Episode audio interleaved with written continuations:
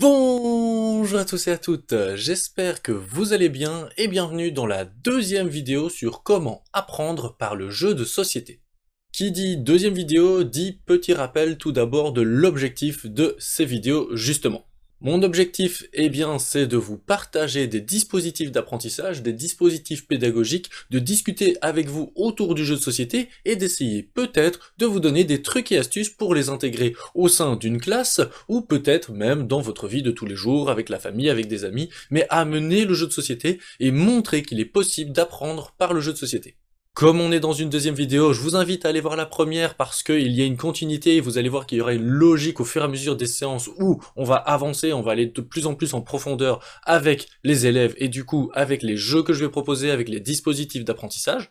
Et évidemment, juste avant de commencer, je vous invite à vous abonner, à laisser des commentaires, à liker, à partager cette vidéo, interagissez avec elle, vous savez ce qu'il vous reste à faire. Bien, installez-vous confortablement, on est parti dans la deuxième séance, et tout d'abord, cette deuxième séance, elle commence comme d'habitude par un accueil. Lors de cet accueil, je vais leur donner l'intention d'apprentissage, qui est celle-ci, comprendre l'importance de la règle de jeu. Pour cette séance, c'est vraiment particulier ce qu'il se passe. Tout d'abord, il y a un gros travail de préparation au niveau des choix des jeux de société. Car vous allez arriver avec un pool de jeux de société, les élèves n'iront pas choisir, contrairement à la séance précédente, des jeux qu'ils connaissent. Au contraire, peut-être qu'ils les connaissent, peut-être qu'ils les connaissent pas, mais vous, vous avez choisi des jeux de société. Comment choisir ces jeux de société? L'objectif pour vous, c'est que vous, vous soyez capable de les expliquer en moins de 5 minutes. Mais donc par logique, je vais vous mettre quelques exemples hein, pour vous donner des idées, mais vous devez vraiment être capable de les expliquer super rapidement. Du coup, ça va amener des mécaniques plutôt assez simples et vous allez comprendre pourquoi c'est important. Donc vous arrivez avec votre petite pile de jeux, vous en avez prévu plus qu'il n'en faut par rapport au nombre d'élèves que vous avez en classe, et là, vous allez commencer votre petite séance de téléshopping. C'est-à-dire que vous allez faire le pitch du jeu en moins de 30 secondes, une minute, juste pour donner le, goût aux élèves de se dire hum, ce jeu-là peut-être qu'il m'a attiré. Ah, celui-là il m'a attiré pour le côté visuel, celui-là pour le côté vite fait mécanique. Juste faire des résumés. Ce jeu est un jeu d'ambiance dans lequel vous avez des rôles cachés et il va falloir ne pas vous faire découvrir avant la fin de la partie. Bref, petit moment télé-shopping, c'est un moment chouette, vous présentez les jeux, les élèves écoutent. Ensuite, vous allez proposer un jeu. Qui veut ce jeu? Et là, les élèves décident de dire « Oh, moi je veux ». Donc là, les groupes n'ont pas été décidés. Les groupes vont se décider en fonction du jeu. Donc peut-être que ça va créer des interactions entre différents élèves qui de base n'iraient pas les uns vers les autres, mais le jeu les a attirés, donc oh bah finalement ils vont se retrouver à jouer ensemble. Vous distribuez les différents jeux, et là, ils vont se rendre compte d'un truc un peu bizarre. C'est qu'à aucun moment, vous n'avez expliqué les règles du jeu. Et je vous rappelle que l'intention d'apprentissage, c'est de comprendre l'importance de la règle d'un jeu, et donc vous leur expliquez qu'ils ont 15 minutes, et 15 minutes c'est vraiment déjà pas mal, pendant lesquelles ils vont devoir, eux-mêmes, lire les règles d'un jeu. Si vous avez bien capté, je parlais de la préparation avant cette séance-là. Pour les différents jeux que vous allez sélectionner, pensez à aller chercher sur internet les règles du jeu pour pouvoir les imprimer et en avoir en suffisance par rapport au nombre d'élèves. Parce qu'une seule règle de jeu pour 4 élèves, c'est-à-dire qu'il y en a un ou une qui va lire, et les trois autres, ils vont juste se tourner les pouces, être en train d'attendre là tranquillement. Donc voilà, prévoyez des règles de jeu en suffisance. Et c'est là où c'est très sympa, c'est que du coup, maintenant, vous, vous avez pas à expliquer les règles du jeu, c'est eux qui doivent les comprendre. Se rendre compte qu'une écriture de règles, c'est pas obligatoirement facile. À vous d'aller chercher des jeux de société qui ont quand même des écritures de règles accessibles par rapport au niveau d'âge avec lequel vous allez jouer. Et on le sait bien, il y a des règles de jeu qui sont hyper bien expliquées, d'autres qui le sont pas très bien, donc vaut mieux pas les sélectionner dans cette séance. Et vous les laissez bien, et là il faut faire un gros effort, vous les laissez bien 15 minutes se dépatouiller par eux-mêmes. Parce que moi-même j'ai souvent très envie de directement aller les aider, mais non, en fait non, il faut justement leur laisser cette capacité d'apprentissage, d'essai, erreur, autonomie, on travaille l'autonomie aussi avec eux, c'est hyper important, qu'ils apprennent à se débrouiller par eux-mêmes au bout des 15 minutes, ou parfois même avant, en fait, il faut leur expliquer que dès qu'un groupe se sent capable de jouer, parce qu'ils ont lu les règles, ils se les sont expliquées les uns aux autres, ils ont plus ou moins compris, dès que quelqu'un ou qu'un groupe se sent capable d'y jouer, eh bien, vous pouvez partir dans la partie, justement, et commencer à vous amuser avec le jeu de société en question.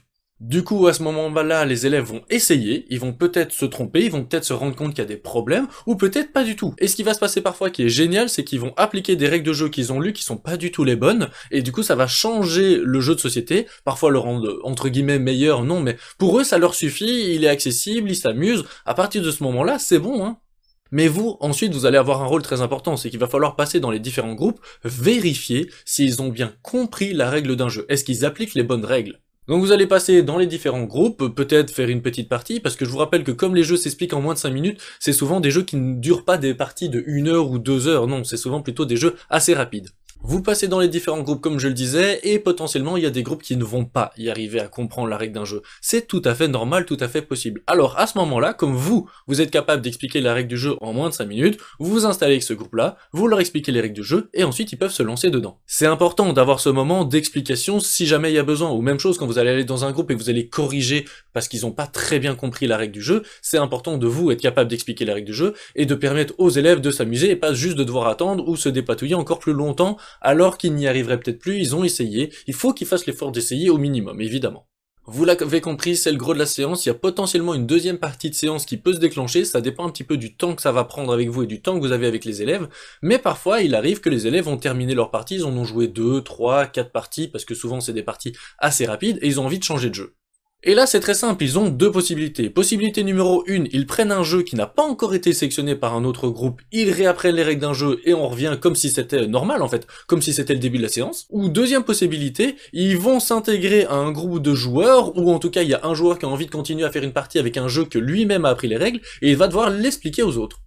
Enfin, on en arrive vers la fin de la séance justement, on rassemble les jeux, petit moment de feedback, et je le rappellerai à chaque vidéo, mais c'est hyper important ces moments-là, surtout dans des séances où on apprend par le jeu de société. Ici, le format feedback il va se dérouler sous forme de débat. Vous les mettez en cercle, ils vont pouvoir prendre la parole quand ils le souhaitent, et vous lancez cette question. La question c'est, en quoi les règles d'un jeu de société sont-elles importantes?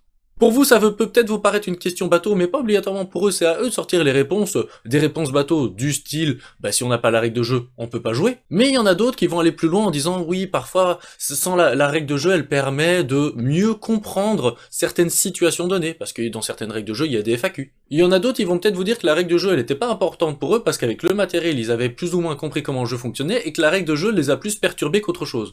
Bref, c'est un moment de débat, on interagit, on relance les questions et on discute pendant 5 à 10 minutes maximum. Ensuite, pour terminer la séance, je vous rappelle que nous on fonctionne avec un système de journal des apprentissages où ils ont une partie où ils notent leurs réflexions. Si jamais vous l'avez toujours pas, prenez simplement une feuille ou un carnet comme je vous l'avais expliqué dans la première vidéo, mais c'est important d'avoir un endroit où ils vont poser des traces de ce qu'ils ont appris. Et justement, pour cette séance-ci, dans leur carnet d'apprentissage, ils vont aller noter en quoi la règle du jeu est importante suite au débat que nous avons eu avec eux aussi. Pour terminer la séance cette fois-ci, eh bien je vais discuter avec eux de combien de temps il faut pour écrire complètement une règle de jeu, de la base où il y a les premières écritures à la finalité où elle apparaît dans la boîte de jeu.